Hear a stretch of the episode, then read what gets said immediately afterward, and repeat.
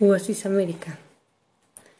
América se extendió del territorio de Utah hacia el sur de Chihuahua, en México, hasta el, valle del río Bravo. Su nombre es gracias a la, a la posición como área intermedia entre la escultura mesoamericana y el desierto de los nómadas aridoamericano. A diferencia de la cultura aridoamérica, ellos fueron agricultores. Gracias a su climatología ellos tenían una agricultura muy eficiente. Ellos no recurrían a la caza como, sus vecinos. Ellos implementaron la recolección como su, forma de subsistencia. Oasis es un territorio seco, pero está surcada por algunas corrientes de agua como el río Yaqui, Bravo, Guila y Casas Grandes. Gracias a todos estos factores hizo que su que su técnica de la agricultura pudiera ser una de las mejores. Fueron importadas de Mesoamérica. Además de ser rica en yacimientos de turquesa, fue uno de los materiales más apreciados para las culturas altas de Mesoamérica. Esto facilitó el intercambio y el comercio entre varias culturas desde entonces.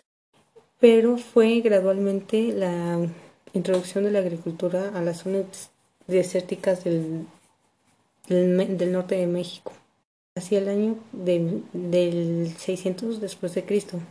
Fue el periodo que coincide con la época del ocaso teotihuacano.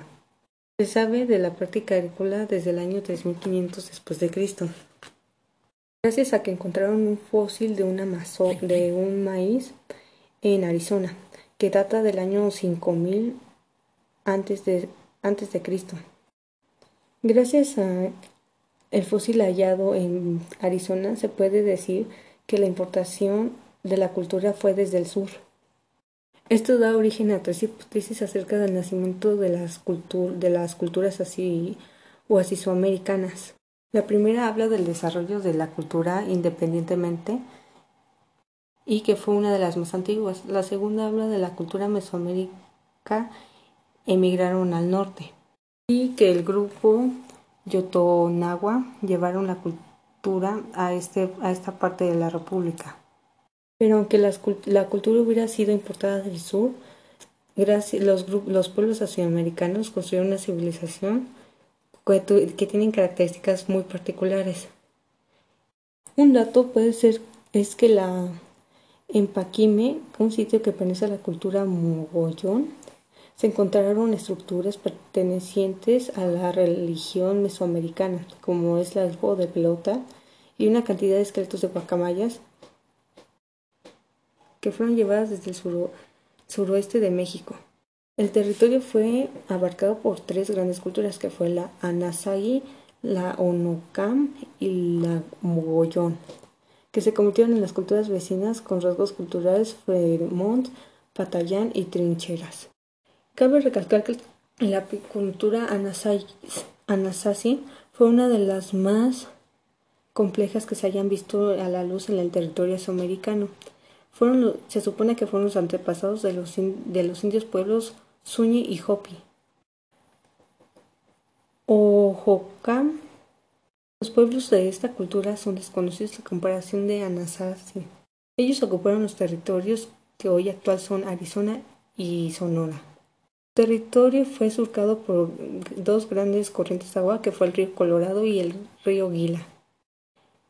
Pero estos, estos ecosistemas fueron los más difíciles por las condiciones de la agricultura y la vida humana, por sus altas temperaturas y la escasa pluviosidad.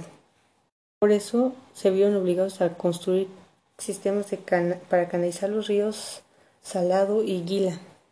Gracias a estas bases y obras obtuvieron dos pudieron obtener dos cosechas de maíz al año. Y con la, explotación de la pitaya y las vainas del mezquite, que dieron origen a, que obtuvieran productos como la harina, mieles, licores y madera.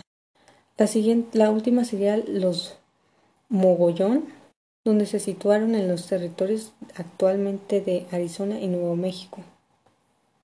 Para concluir, América también fue uno de los más grandes portadores de conocimientos en, para esa época.